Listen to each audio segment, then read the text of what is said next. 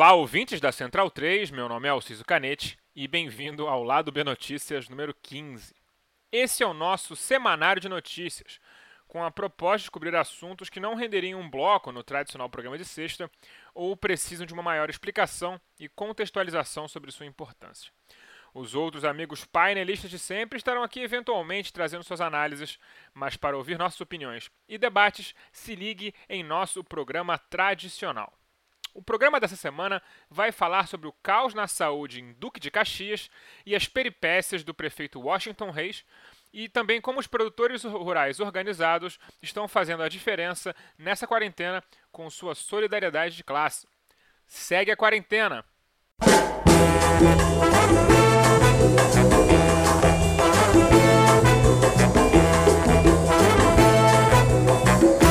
Duque de Caxias, o mais populoso município da Baixada Fluminense, adotou uma das políticas mais negacionistas em relação à pandemia que se tem notícia no Brasil. Seu prefeito, Washington Reis, até disse que se tratava de algo sério e importante, que ia até comprar um novo hospital com 100 leitos para ajudar na crise da Covid-19 mas, ao mesmo tempo, foi um dos que menos implementou medidas sérias para evitar o contágio e a disseminação da doença. No dia 23 de março, ele foi a público garantir que as igrejas ficariam abertas durante a pandemia, pois, abro aspas, a cura virá de lá, dos pés do Senhor. Apenas no dia 3 de abril, quando foi confirmada a primeira morte na cidade, o prefeito passou a decretar fechamento do comércio. Ele alega que o comércio já estaria fechado desde muito antes, mas moradores entrevistados à época pela Rede Globo negaram que os fechamentos tenham ocorrido. É importante ressaltar que o decreto municipal foi publicado apenas no dia 3 de abril. Então, quem fechou o comércio antes não o fez por uma determinação sanitária da prefeitura, mas sim por ter consciência do mal que poderia estar causando aos seus clientes. Nesse decreto, os restaurantes permaneceram abertos, mas com a limitação de lotação, e as igrejas permaneceram abertas normalmente. Afinal, é um local notório por ter pouca aglomeração. A prefeitura de Washington Reis, do MDB, é fortemente ligada ao bolsonarismo. A escola militar com o nome a homenagear o pai de Jair Bolsonaro fica em Caxias. A população votou em peso no piscineiro da República e Reis criticou fortemente as medidas de isolamento social desde o princípio. Não seria por coincidência que Caxias ocupa o segundo lugar em denúncias de falta de equipamento de proteção individual para profissionais da área de saúde. Faltam máscaras, luvas, capotes, álcool gel, tudo. Os médicos, enfermeiros, maqueiros e socorristas da cidade estão entre os mais desamparados do estado. Como tratou uma perigosa pandemia como se nada fosse, mostrando ser imune ao aprendizado, uma vez que já tinha sido internado na última grande epidemia, a de H1N1, Reis também contraiu o coronavírus. Mas, como bom prefeito de Baixada que é, ele foi se tratar num hospital na zona sul do Rio de Janeiro. Enquanto ele passava 13 dias numa UTI de ponta, sendo tratado com todos os recursos médicos existentes para a manutenção de sua vida, a cidade para a qual foi eleito para administrar agonizava. Para falar sobre o estado de crise que se agravou exponencialmente ao longo do mês de abril no município, trouxe Rose Cipriano, convidada do lado B número 128, professora da rede pública local, moradora e militante, para oferecer uma perspectiva local e um toque pessoal sobre o que está acontecendo na cidade. Olá, eu sou Rose Cipriano, moradora aqui de Duque de Caxias, Baixada Fluminense, que hoje é a segunda cidade do estado em número de mortes devido à Covid-19.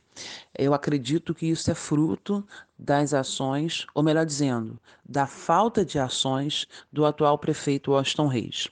É, contrariando a Organização Mundial de Saúde. Ele foi o último a decretar o isolamento social na cidade, é, e como se isso não bastasse, é, também apareceu ao lado de uma vereadora é, incentivando que as igrejas é, permanecessem abertas é, nessa situação de isolamento social. Bem, isso teve reflexo direto no comportamento da população. Infelizmente, a gente vai ao centro da cidade quando precisa ir ao banco ou ir ao mercado, a gente vê várias lojas que não são serviços essenciais funcionando. Tá? E a gente fala desde lojas de tecido a loja de manutenção né, de eletroeletrônicos é, funcionando, é, não vê nenhum tipo de fiscalização nas ruas. No início havia ainda circulando um carro, mas que hoje a gente já não vê isso. Então, assim, nos bairros que são afastados do centro, o que a gente acompanha, aí o comércio está funcionando como se a gente não estivesse vivendo em quarentena e as pessoas circulando. É... E isso muito reflexo dessas ações do, do prefeito. É, a minha avaliação é que assim isso tende a explodir. Os números de casos tendem a explodir em Duque de Caxias. Por quê? Cada vez mais essas mortes tomam rosto. É o seu Antônio, é pai da minha amiga, é o meu colega de trabalho que está sendo contaminado. Então, assim, a gente agora, para além do que a gente vê de números oficiais, o número de casos próximos a nós, né, com todos os sintomas, isso está ficando muito forte. Então, assim, a situação em Caxias, ela pode piorar, é uma situação muito grave. Né? E aí a gente vai vendo as contradições da vida. O próprio prefeito foi é, acometido pela Covid-19. E aí a saúde sempre foi o carro-chefe dele aqui na cidade. Logo no início, ele comprou o hospital antigo, São José, disse que seria o hospital de campanha, que até hoje não está pronto. Mas quando ele adoeceu, ele não foi para nenhum dos hospitais que ele diz que é o hospital de referência, ele foi se tratar na Zona Sul. E a população continua é, sem atendimento aqui.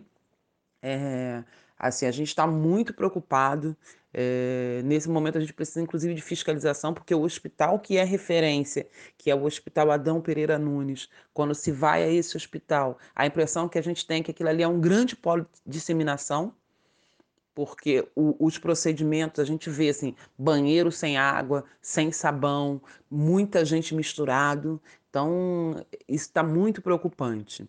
É, esse é um pouco o cenário é, e é um cenário lamentável. A gente está, é, há poucos dias, vimos dois frigoríficos sendo construídos no necrotério da cidade. Né?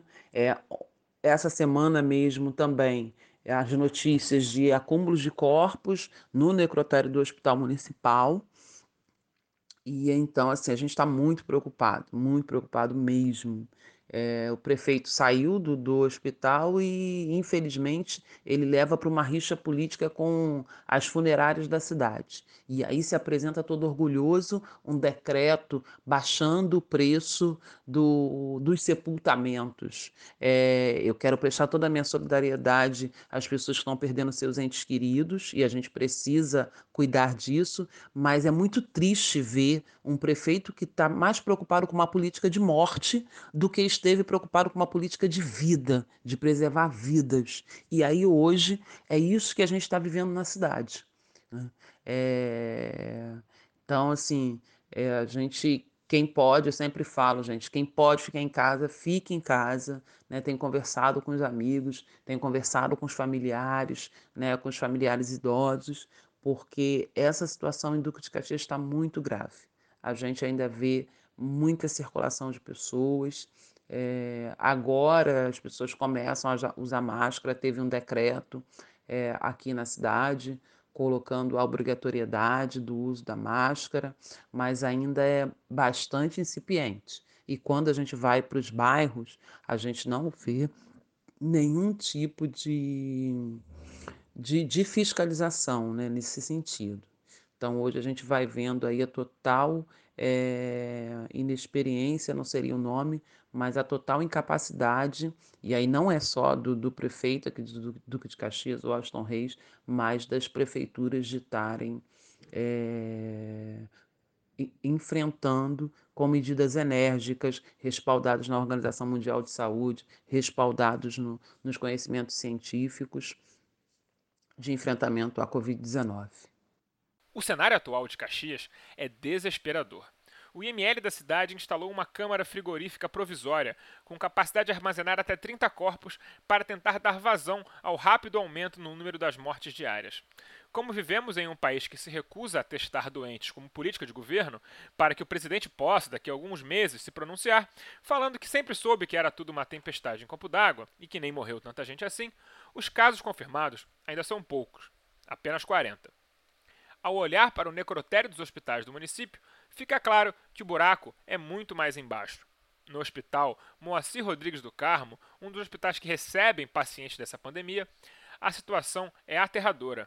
O necrotério, com 25 gavetas, está cheio. Os corredores ao redor do necrotério também estão cheios, com mais ao menos 15 corpos, e o mau cheiro da putrefação já é percebido no subsolo do hospital. De acordo com a diretora do hospital, isso foi resultado da morte de 18 pacientes em apenas 24 horas e do fato de serem pessoas que não têm como marcar com as custas do funeral. A cidade estava envolvida há anos em um longo embrólio jurídico com uma prestadora de serviços funerários, a AGR. O prefeito alega que eles cobram mais de mil reais por enterro na concessão. Sendo isso verdade, estamos diante de um claro superfaturamento, pois o preço tabelado do site da empresa é de 567 reais para o enterro. Em um contrato com volume garantido, deveria-se esperar um preço menor, não maior.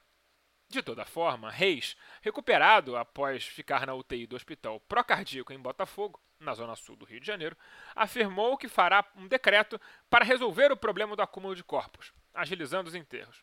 O planejamento estratégico do governo está, ó, uma bosta. Temos em Caxias um grande exemplo de como lidar com a pandemia como piada, gripezinha e ignorar seu perigo causa. A cidade é a mais afetada do estado, com o maior número de mortos por 100 mil habitantes e não tem mais leitos de UTI disponíveis desde o dia 15 de abril. O único alento em vista para a cidade é o término da construção de um hospital de campanha ao lado do Hospital de Saracuruna, com capacidade para 200 pacientes, 40 deles em leitos de UTI. Para efeitos comparativos, Hoje, o sistema público de Caxias conta apenas com 31 leitos de UTI, todos ocupados. Funcionários da prefeitura que preferiram não se identificar denunciam que o prefeito Washington Reis pressionava internamente os órgãos municipais para que tudo seguisse correndo normalmente, obedecendo o decreto estadual apenas na teoria, para inglês ver. Havia dentro do serviço uma sensação que, mesmo pedir para passar para o teletrabalho, poderia causar uma exoneração o que fez com que os trabalhadores se colocassem o risco desnecessário para obedecer aos caprichos do alcaide. Em bairros dominados por milícia, os comerciantes estão sendo pressionados pelos mafiosos a abrir seus comércios para que a taxa de proteção siga sendo paga. Já nas áreas dominadas pelo tráfico, toques de recolher bem restritivos vêm sendo impostos, em alguns casos só é permitido sair de casa com máscaras. Reis agora se encontra curado Agradeceu a Deus, mas também lembrou de agradecer aos médicos e enfermeiros que o salvaram. Resta saber qual milagre irá salvar a população caxiense de seu descaso. Mas passemos a falar agora dos trabalhadores rurais organizados e de seus esforços para manter todos alimentados durante a pandemia.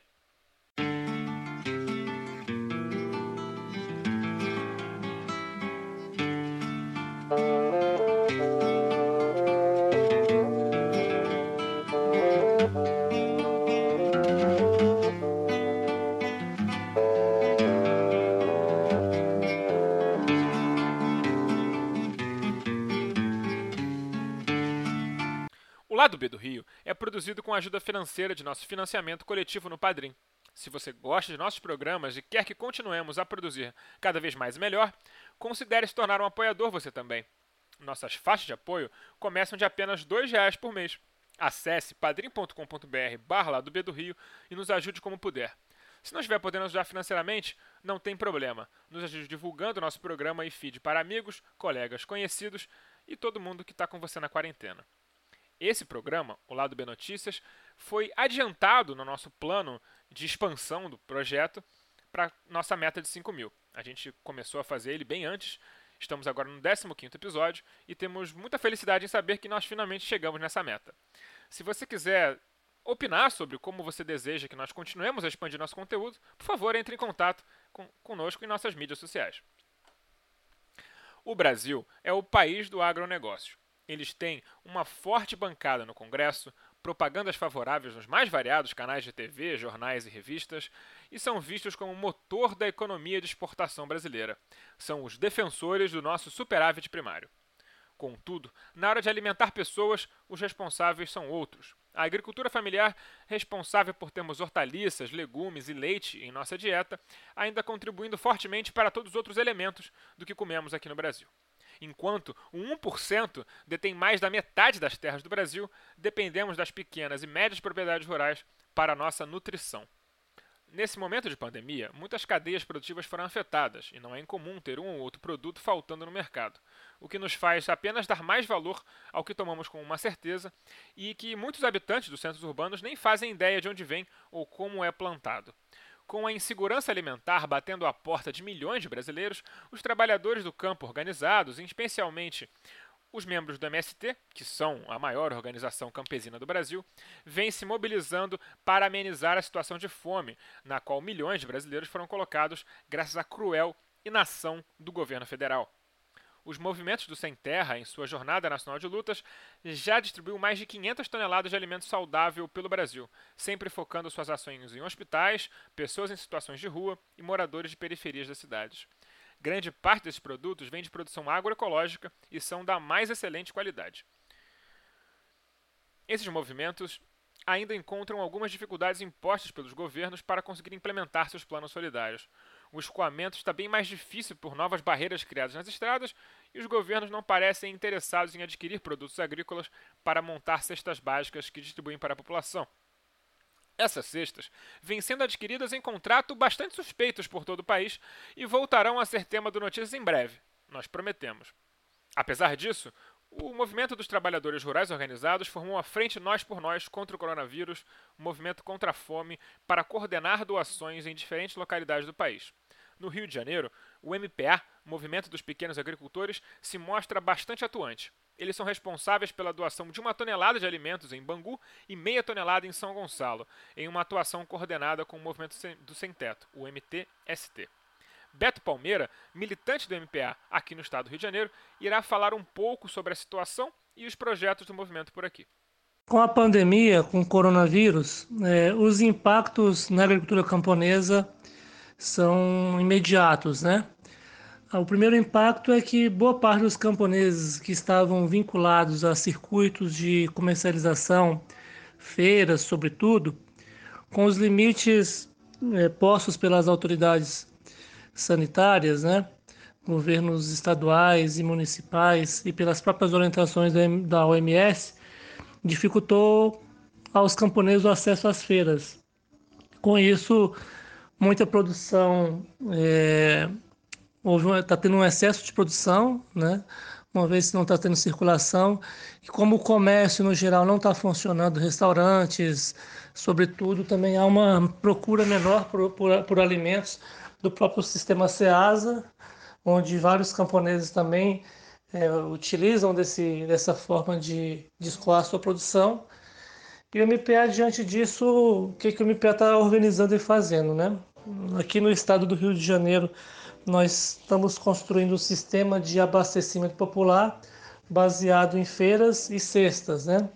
As feiras nesse período a gente suspendeu e estamos nos dedicando sobretudo à cesta camponesa, que é uma feira online onde as pessoas podem fazer suas compras e junto aos trabalhadores taxistas de Santa Teresa, a Santax, estamos garantindo a entrega domiciliar.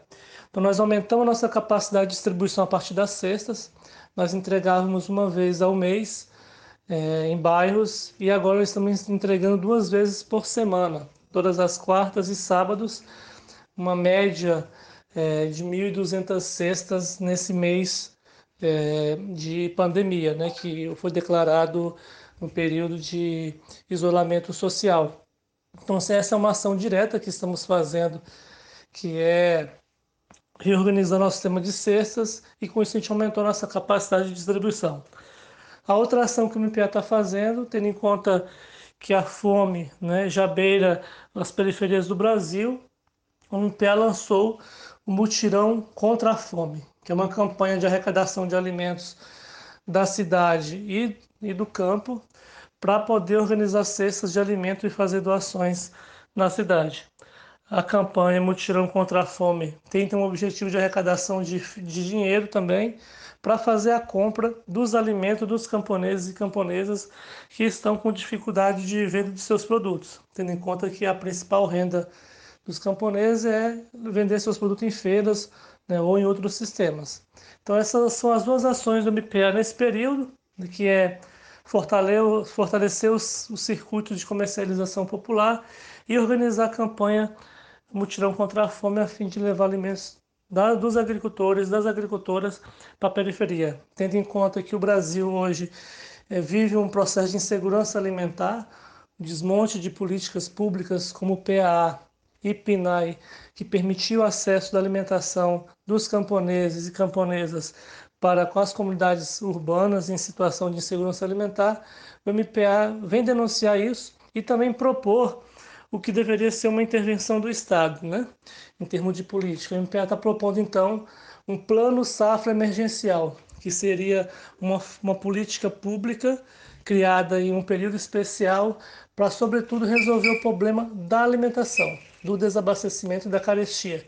Então, a gente já vive e assiste ao aumento do preço dos alimentos. Então, essa proposta de, de plano safra seria uma atuação do Estado para facilitar e viabilizar escoar a produção dos camponeses e a distribuição nos centros urbanos. A campanha, além de lutar contra a fome, tem um objetivo político de articulação entre os movimentos do campo e da cidade. Por isso, a parceria com o MTST em uma dessas ações. Associações de bairro também participam dessa organização. Não se leva apenas nutrição saudável de qualidade, mas também as ideias de solidariedade, cooperação e organização em prol de um novo tipo de sociedade. A organização deseja criar comitês populares de abastecimento nos bairros das periferias, em conexão com os produtores rurais, para que as entregas sejam coordenadas e operacionalizadas e também para ajudar com a organização dos moradores dos bairros. É na hora da dificuldade que vemos quem é realmente solidário. São os que menos têm, os que sangraram e viram os seus sangrarem pelo mero direito de ter uma terra para cultivar. Os que não têm grandes propriedades, mas trabalham unidos e cooperados para viabilizar suas produções. Não se trata de um ato de caridade, mas de solidariedade proletária. Como sempre, paz entre nós, guerra aos senhores. Você pode ajudar o MPA e se nutrir com alimentos frescos e de alta qualidade em cestacamponesa.com.br e ainda contribuir indiretamente com o movimento contra a fome. As trilhas para esse programa foram retiradas de o drama da Humana Manada, da banda O Efecto, Preciso Me Encontrar de Cartola e Eu Tá Vendo no Copo, de Noriel Vilela. Nessa sexta teremos lado bem inédito e com um convidado daqueles. Não percam!